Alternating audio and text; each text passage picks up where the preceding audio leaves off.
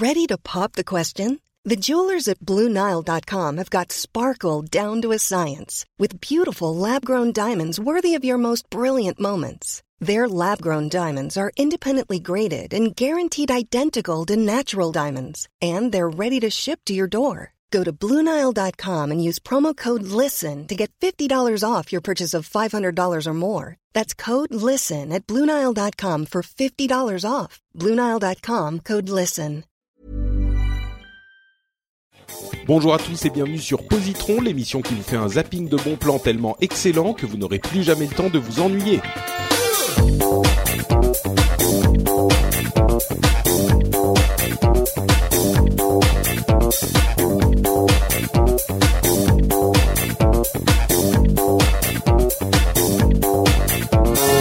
Bonjour à tous et bienvenue sur Positron, l'émission où on vous recommande trois trucs cool en 20 minutes, que ça soit des jeux vidéo, de la musique, de la BD, des livres, etc., etc. Je suis Patrick Béja et aujourd'hui pour vous accompagner dans ce voyage incroyable à travers la pop culture, j'ai euh, à mes côtés Timo et Thomas qui sont encore là pour ce troisième épisode de cette session de Positron. Comment allez-vous, messieurs?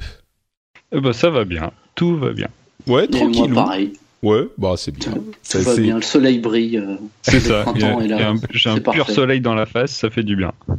Ah, vous, vous me donnez un petit peu envie là, j'avoue. Euh, mais bon, en même temps, euh, on, on enregistre un tout petit peu avant la diffusion, donc euh, là, au moment de la diffusion, on est en juin. J'espère que au moment de la diffusion, j'aurai moi aussi du soleil dans la face, parce que bon, sinon, ça serait un peu triste. Et moi, Euh, j'espère que j'en aurai plus. Oui, Il n'y en a ouais, jamais assez. Forcément. Mais vous savez quoi? Même si la journée est pluvieuse et si on est un petit peu déprimé, eh ben c'est pas grave parce qu'on a des trucs super cool dont on va vous parler et pour lesquels euh, que vous allez pouvoir euh, apprécier pour éclairer votre journée quelle qu'elle soit. On va commencer tout de suite avec un roman qui s'appelle La Nuit des cannibales, qui est un roman de euh, mon grand ami Gabriel Katz, qui a d'ailleurs participé à l'émission euh, une fois. Mais franchement, même si c'était pas un pote qui l'avait écrit, je pourrais le recommander. Euh, vous vous souvenez, en fait, à chaque fois qu'il sort un roman, c'est pratique, ça me fait un positron facile, parce que non pas parce que j'ai envie de promouvoir ces trucs, mais parce qu'à chaque fois ils sont super bien. Donc, euh, en l'occurrence, vous vous souviendrez que j'avais évoqué euh, le, le tout premier, c'était le Puits des mémoires, et c'était un univers euh, heroic fantasy assez euh, réaliste entre guillemets, genre presque plus médiéval qu'heroic fantasy, mais euh, c'était un univers donc vraiment de de de bah, de fantasy quoi. C'était pas du tout euh, dans le dans le quotidien. Et il en a sorti différents depuis. Il a il a euh, plein de cordes à son arc.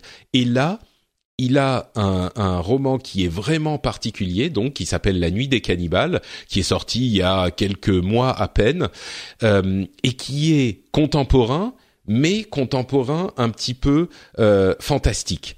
Et j'ai presque pas envie de vous dire de quoi il s'agit, mais euh, je vais quand même le faire parce que c'est le tout tout tout début.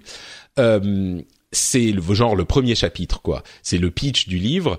Euh, il est euh, c'est un, un- le personnage principal euh, est un adulte euh, qui est qui qui qui a hyper bien réussi dans la vie. Il est euh, plutôt riche, il se démerde, etc. Et un jour, euh, il va lui arriver un truc et il se retrouve dans le corps d'un adolescent et entraîné dans une sorte de course poursuite à mi chemin entre euh, enfin c'est c'est limite euh, euh, Highlander quoi. Et mais lui il comment dire le truc qui est super bien avec ce qu'écrit Gabriel Katz c'est que il réussit à à mêler à la fois euh, la comédie et d'autres styles de manière euh, parfaitement cohérente et franchement, le premier chapitre de La Nuit des Cannibales, c'est l'un des trucs les plus drôles que j'ai que j'ai lu de ma vie.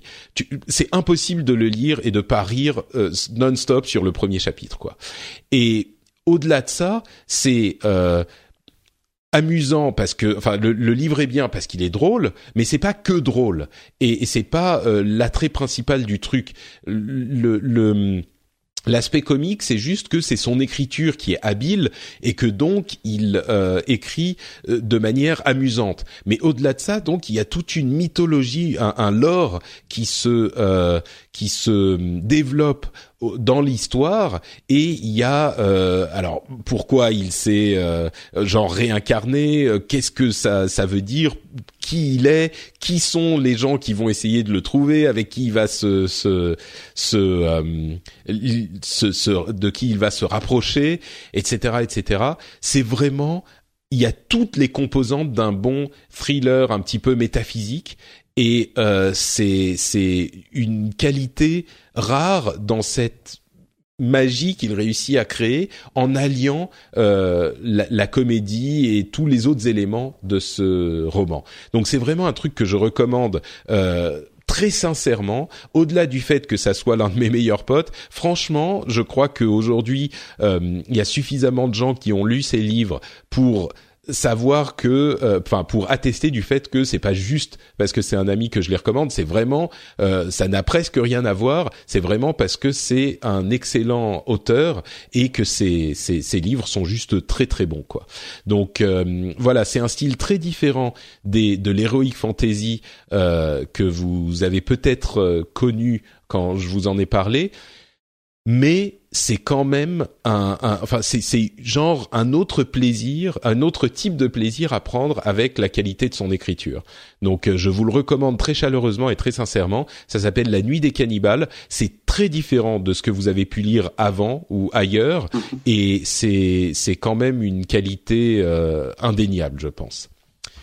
Et pour ceux qui connaissent euh, Gabriel Katz, c'est euh, ça reste dans la même lignée. Enfin, c'est on reconnaît la patte de, de l'auteur ou pas? Tu sais, je sais pas. C'est difficile à dire. Moi, je reconnais le, le la, la personne parce que je le connais tellement bien. Tu vois, je le reconnais lui. Euh, la patte de l'auteur, le style est tellement différent. Je saurais pas dire. Je crois. Enfin, pas le style. Le contexte est tellement différent. Oui. Euh, je saurais pas vraiment dire, mais je crois que euh, quand même il y a une, un certain détachement et encore une fois cet humour un petit peu sec, euh, mais mais très efficace que qui existait dans les autres euh, dans les autres romans aussi, qui existe toujours dans les autres romans, euh, y compris n'oublie pas mon petit soulier si vous l'avez si vous l'avez lu aussi, qui est là pour le coup un thriller vraiment thriller terre à terre et qui est très bon aussi, mais je, je crois que la, qualité de l'écriture se retrouve. Le style, je saurais pas te dire. Ok. Moi, tu, tu, éveilles ma curiosité parce que quand je, quand je vois le titre euh, La nuit des cannibales, directement je pense à, du Romero, euh, La nuit des ouais, pareil. Ouais. Et euh, j'imagine que c'est peut-être un, clin d'œil, je sais pas. Mais et en tout cas, à aucun moment je m'attends à ce que tu vas, ce que tu me parles d'un truc comique en fait. Ouais. Et, du coup, ça, ça éveille bien ma curiosité. Bah, c'est c'est comique, mais c'est pas. C'est juste que c'est drôle parce que c'est écrit de manière drôle, tu vois? C'est pas comique dans le mhm. sens où quand tu dis euh, effectivement la nuit des morts vivants, moi je vais penser à Zombieland, tu vois, où c'est genre euh, c'est très drôle et c'est un film de zombies drôle. Mais là c'est mhm. pas le cas. C'est c'est vraiment pas ça. C'est juste, enfin, je sais pas, c'est difficile à décrire. C'est juste drôle parce que c'est euh, écrit d'une manière qui va te faire rire. Donc euh, c'est pas pas une comédie, mais euh, l'humour est présent dans, dans l'univers. Mm. C'est ça. Les situations, il y a certaines situations où euh, l'absurdité du truc est, est, enfin bref je vais pas je vais pas continuer à le à essayer de le décrire parce que je sais qu'il y arriverait pas mais c'est pas une comédie genre euh, comme on voit souvent au cinéma un truc que j'adore moi les films Marvel il y a plein de machins de, de blagues dans ces situations un petit peu étranges c'est pas ça c'est pas genre euh, maintenant on va faire une blague et vous allez rire parce que parce qu'il y a eu simplement une blague. C'est c'est un petit peu différent. Donc euh, voilà pour La Nuit des cannibales, euh, qui est un roman que je vous recommande. Timo, de quoi tu nous parles? Ben moi, je vais vous parler d'un Comics euh, qui est sorti chez Bliss Comics, une maison d'édition qui s'est lancée euh, l'année dernière et qui publie le répertoire de Valiant. Donc c'est pas du tout euh, du Marvel ou du DC Comics, c'est c'est de l'indé. Bah, D'ailleurs, un Giant Days dont j'avais parlé il y a deux épisodes, c'était aussi de l'indé. Je suis un peu dans une période indé en ce moment. c'est un bon gros pavé de 328 pages. Donc euh, ça va vous occuper, euh, ça va vous occuper un bon week-end pluvieux. Euh, J'espère qu'au mois de juin ce sera pas trop le cas, mais dans c'est ton jamais, c'est ton jamais. Ouais voilà, on, se prépare au pire. donc Ivar Time Walker, c'est c'est un comics qui va parler. Bon, bah, Time Walker, déjà, ça spoil un peu, mais ça va parler de voyage dans le temps avec Ivar, qui est un des héros de chez, chez Valiant, qui est un, immortel, en gros. Il a deux autres frères aussi qui sont immortels, sauf que ils n'ont pas les mêmes capacités. Lui, il peut se déplacer à travers des arcs temporels. Et euh, c'est assez tordu comme concept, mais en lisant, on se dit ok, je, ok, je te crois. Euh, c'est un peu comme pour Doctor Who, faut pas chercher le côté scientifique derrière. On va se dire ouais ouais ok, ça fonctionne comme ça, je, je, veux bien te croire. Euh, au niveau de l'histoire, donc ça commence avec euh, Nila Sethi, une scientifique qui, qui, qui est en train de faire une grosse grosse découverte. Elle va découvrir le voyage dans le temps. Donc euh, rien que ça, juste un tout petit truc. Hein. Et euh, par la même occasion, bah, va mettre sa vie en danger car elle va se faire attaquer d'ici 10 minutes par des chrononautes, des soi-disant conquérants de l'espace-temps un peu débiles, mais je, forcément débarque... Euh, tiens, débarque Ivar Débarque Ivar, ouais. Débarque Ivar euh, juste à temps. Euh, face, euh, Ah, je cherche. Eh merde Je cherchais à faire une blague avec Bob Moran qui d'Indochine et tout, mais j'ai pas réussi. Mais c'est pas grave. Donc débarque Ivar, le marchand temporel. c'est pour ça qu'il faut, il faut préparer ses positrons. C'est beaucoup de travail, Timo. ouais, ouais, ouais. le talent ne fait pas tout, mon ami. Exactement. Mais c'est pas grave. Donc euh, euh, Ivar débarque et va, va la mettre en garde justement euh, contre euh, contre son destin funeste et ils vont ils vont devoir s'enfuir à travers le temps pour alors, ni plus ni moins que sauver ben, le passé, le futur et le présent. En gros, une toute petite menace. Donc c'est un, un bon gros pavé. C'est très bien écrit. C'est assez drôle. le seul le seul truc qui moi m'a un peu déçu, c'est qu'il y a une romance qui s'installe un peu trop facilement. Genre euh, au bout de deux trois sauts euh, dans des arcs temporels, euh, ils vont se dire ah je t'aime. Bon là j'ai trouvé ça un peu un peu chelou. Mais si vous êtes fan de Doctor Who par exemple ou de de monde parallèle ou de voyage dans le temps plus généralement ou de SF, c'est un très très bon comics avec de, très bons dessins. Il y a trois dessinateurs qui s'enchaînent. Euh, les trois ont un niveau assez équivalent et ça fonctionne vraiment très très bien. Même si Père Pérez, le dernier, il, euh, les explose tous, hein, euh, à mon avis. Mais voilà, c'est une histoire complète. Et, et ça a été pour moi une super découverte et une très très, enfin un très très bon moment. Pardon, c'est mieux si je réactive le micro en fait. euh, mais ok, super. Donc Ivar Time Walker, tu disais c'est 300 pages quand même et c'est une histoire complète quoi. C'est euh, le genre de truc, euh, c'est un début, une fin et à la fin bah c'est terminé quoi. Ouais, il y a possibilité de faire d'autres trucs derrière. Ça reste un, un comics euh, qui a un univers très, enfin qui fait partie de l'univers Valiant qui qui est assez assez complet, hein, qui se construit énormément. Mm. Mais juste en, en dehors de ça, ouais, c'est terminé et on a suivi, euh, on a suivi une Oula, Thomas tape sur son clavier. Ouais, il se passe quelque chose. Là, j'ai l'impression qu'il y a eu un moment de panique, genre, euh, mais non, applique pas le patch, ça va tout casser. non, c'est pas ça. pardon, pardon, pardon. je vais me fouetter. ouais, ça, ça, se termine. Euh, c'est même la jeunesse de, de d'un autre héros assez sympathique. Donc, euh, donc voilà, c'est mmh. c'est plutôt cool. Si vous avez envie de découvrir euh, le, un peu le, le catalogue de, de Valiant et de Bliss Comics, ben voilà, c'est une sorte de Doctor Who avec, euh, qui a la trempe d'un Solo et c'est plutôt sympa. Je vais te poser une question de noob complet. c'est quoi Valiant et Bliss Comics?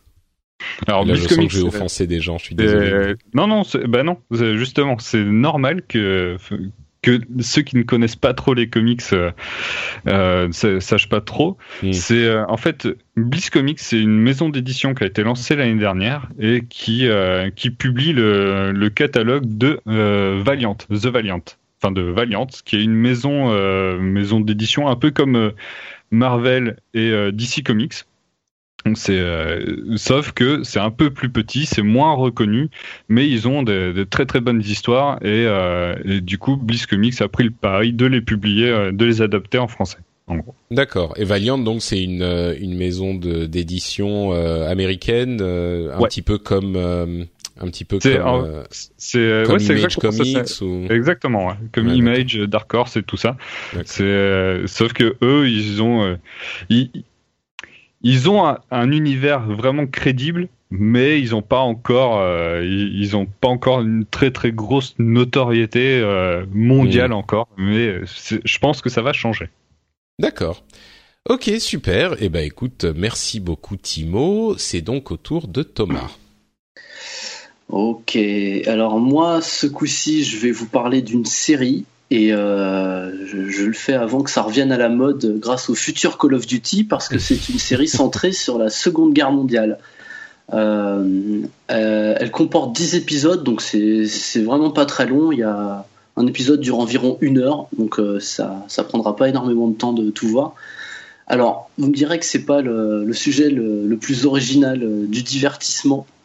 La Seconde Guerre mondiale, il y a énormément de films, mais des séries, il y en a pas tant que ça. Euh, et, et, celle-là en particulier, euh, qui a été réalisée par Spielberg et Tom Hanks, euh, à mon goût, tire son, son, épingle du jeu sur, sur plusieurs aspects. Mais, mais avant, avant ça, ça parle de quoi?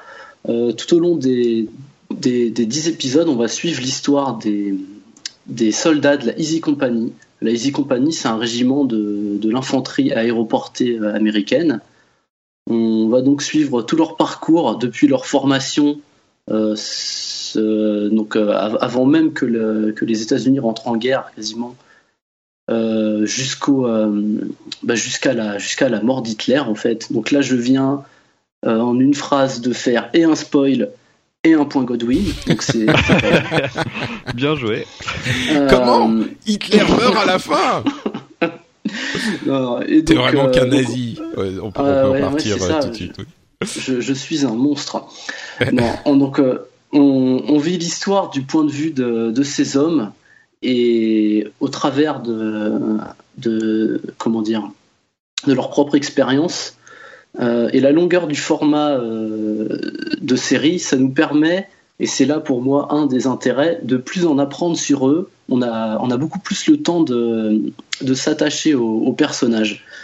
Euh, plus le temps par rapport à un film qui durerait euh, une heure et demie ou, deux heures. Par, exemple, euh, du coup, le, Soldat Ryan qui a été réalisé par le, le, même duo.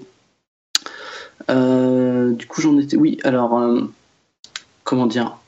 Un, épisode parfois peut être complètement centré sur un seul euh, de ces personnages, par exemple, je sais pas, au pif, le, médecin du groupe. Et euh, chaque épisode va raconter un événement, par exemple, euh, la prise d'une station, station radio allemande, particulièrement clé, je sais pas, dans la, dans la stratégie du moment, ou alors il y en a un évidemment sur le jour du débarquement même si pour eux, euh, donc, vu que c'est une troupe aéroportée, ils ne sont pas arrivés sur la plage, ils ont été largués directement euh, derrière les lignes ennemies. Et, euh, et, donc toute cette, toute cette comment dire, pardon, j'ai un, un, un, blocage. T'inquiète pas, reprends ton temps, c'est pas grave. ouais, voilà, pardon. toute cette immersion avec, avec, avec ces gens et le fait qu'on s'attache beaucoup plus à eux, ça rend leur disparition possible encore plus touchante et même les scènes de suspense, euh, on va dire de grosses batailles, c'est encore plus intense parce qu'on on est énormément attaché au personnage. Et je ne l'ai pas précisé, mais euh, euh, cette histoire est tirée de, faits réels. C'est pas. En, en, fait, j'ai pas vérifié, mais je ne sais pas si le soldat Ryan c'était c'était une histoire vraie. En tout cas, là, ça l'est. Euh, c'est tiré, euh, c'est même tiré d'un bouquin qui a été écrit par un historien américain. J'ai perdu son nom malheureusement. Euh, et, et, voilà. Chaque historien, c'est Stéphane Ambrose. Ok, d'accord. Voilà. J'avais oublié de le noter. Et donc chaque début d'épisode, ça commence avec l'extrait d'une interview d'un vétéran ou un, vieux papy. À ce, à ce moment-là, l'interview devait avoir 80 ans et on comprend très vite que euh, les personnes qui sont interviewées en début d'épisode, ce sont les, gens qui sont joués par les acteurs dans la série. Et ils vont, euh, en, quelques phrases, ils vont raconter justement, donner euh, leur ressenti sur l'événement qui va être développé dans l'épisode. Et donc ça renforce encore ce, sentiment d'immersion ou d'attachement au personnage quand on voit cette personne en vie. Aujourd'hui, la, série date du début des années 2000, donc encore une fois, 15 ans plus tard, je sais pas si, si c'est encore de ce monde, mais en tout cas à l'époque, il l'était, et on les voit raconter leur expérience puis juste après, on, les voit, on voit en tout cas des acteurs, euh, des acteurs la vivre. Euh, il y avait un, gros budget derrière. Niveau, niveau réalisation, c'est vraiment bien foutu. Encore une fois, euh, le côté immersif et le côté historique, du coup, est particulièrement efficace. Et c'est pour ça que moi, je trouve cette série extrêmement marquante. elle a, elle a aujourd'hui 16 ans, 17 ans peut-être. elle a été extrêmement acclamé à son époque. les critiques ont été assez dithyrambiques. Et, euh, mais pourtant, aujourd'hui, j'en entends pas énormément parler. Si on vous, si on vous demande euh, une série à regarder, on va vous parler euh, peut-être de Walking Dead ou, ou, The Wire ou je sais pas, Mad Men, Breaking Bad. Mais rarement on va parler de celle-là. Et je trouve ça dommage en fait. Donc c'est pour ça que aujourd'hui, ici, j'en reparle pour lui faire un petit coup de pub. Ah, c'est pas un coup de pub, mais, euh, oui, mais... je trouve qu'elle le, elle, le mérite. Elle le mérite euh, énormément. Je suis, je suis assez d'accord. Il y a eu cette euh, cette vague en fait créée par il faut sauver le soldat Ryan à la fin des années 90, début 2000, qui était enfin cette manière de montrer la deuxième guerre mondiale était absolument saisissante et euh, pour ceux qui l'ont qui l'ont vécu à l'époque, euh, qui étaient déjà adultes et qui se souvenaient un petit peu euh, par les les enfin il faut comprendre que dans les années 70-80, la deuxième guerre mondiale était encore vraiment dans les esprits. C'est moins le cas aujourd'hui, surtout avec les questions de terrorisme qui ont un peu remplacé ce, ce traumatisme. Euh, et la manière de discuter de la deuxième guerre mondiale dans les médias euh, comme la télé et le cinéma ont été complètement transformés par euh, cette, euh, ce, film de Spielberg qui ensuite a décliné avec la série, euh, qui, qui t'as raison, est, est, vraiment incroyable. et à l'époque, pour l'avoir vécu quand Band of Brothers est sorti, c'était invraisemblable. Enfin vraiment, on était, euh, c'était une nouvelle manière d'envisager la télévision.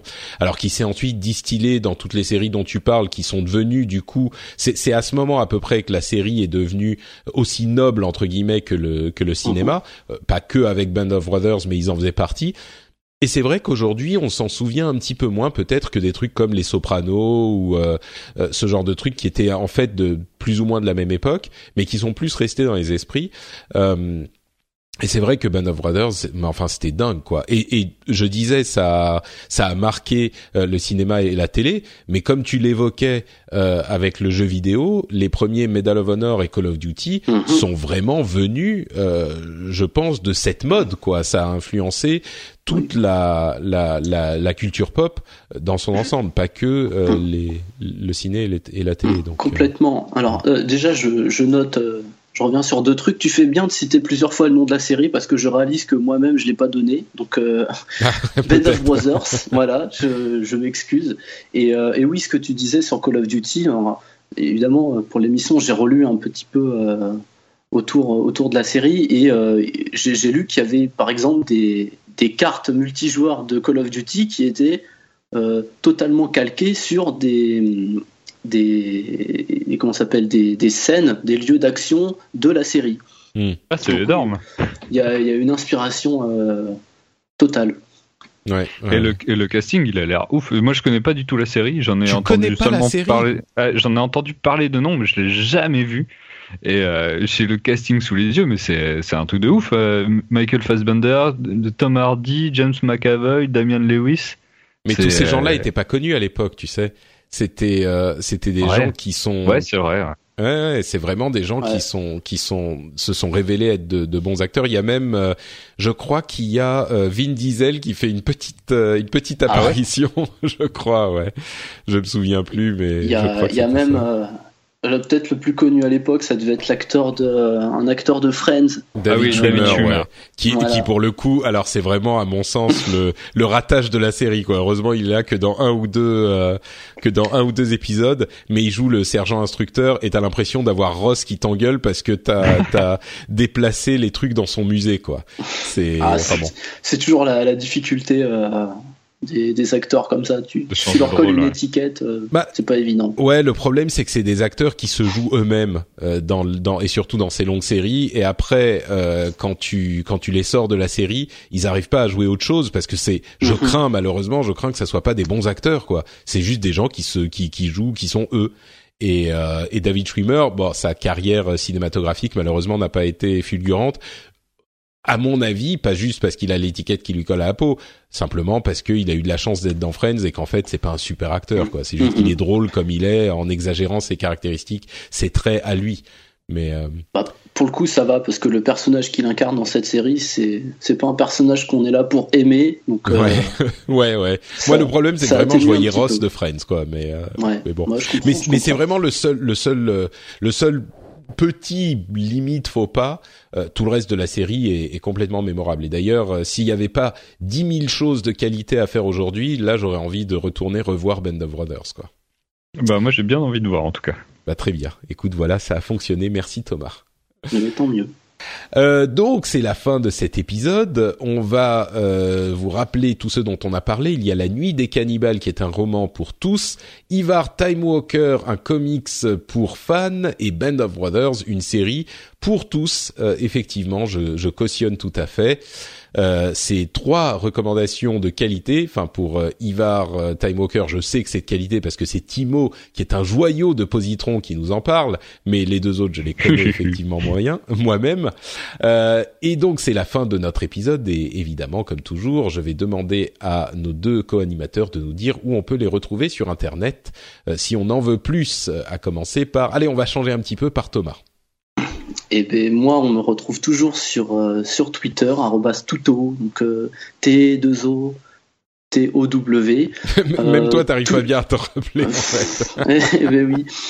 Euh, donc, il y a des chats, il y a des jeux vidéo et un, un petit peu d'espace. Je me suis engagé à, à réécrire dessus. Alors, Peut-être que d'ici la diffusion, ça sera fait. Non, mais c'est pas peut-être, c'est pas peut-être Thomas. Tu t'es engagé.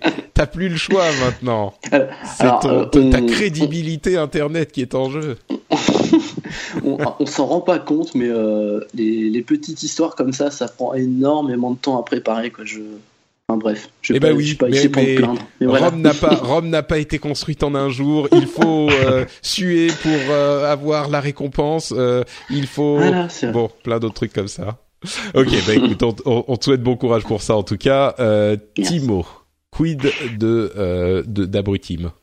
Eh ben alors, justement, on peut me retrouver donc sur Twitter et Facebook sur euh, @abrutim, sur Instagram pareil aussi. On peut me retrouver sur ma chaîne YouTube Too Many Books que je co-anime avec Audrey dans laquelle je parle de comics, BD, manga, romans et dans la team de Geeking, donc euh, twitch.tv slash geeking, dans laquelle je parle aussi de comics, BD, manga, euh, un peu moins de romans, et dans laquelle je dessine aussi beaucoup. Je fais des streams de dessin tous les jeudis soirs. Donc, euh, donc voilà, c'est à peu près où on peut me retrouver. Merci beaucoup Timo. Pour ma part, c'est Note Patrick sur Twitter et sur Facebook, euh, comme vous le savez. Vous pouvez également retrouver cette émission et bien d'autres sur frenchspin.fr. Et bah, c'est à peu, près tout. On vous fait des grosses bises et on vous donne rendez-vous dans 15 jours pour le dernier épisode de cette session de Positron. mais comme, de quoi va-t-on parler? Que va-t-il se passer? Je suis sur le bord de mon siège. À dans deux semaines. Salut, salut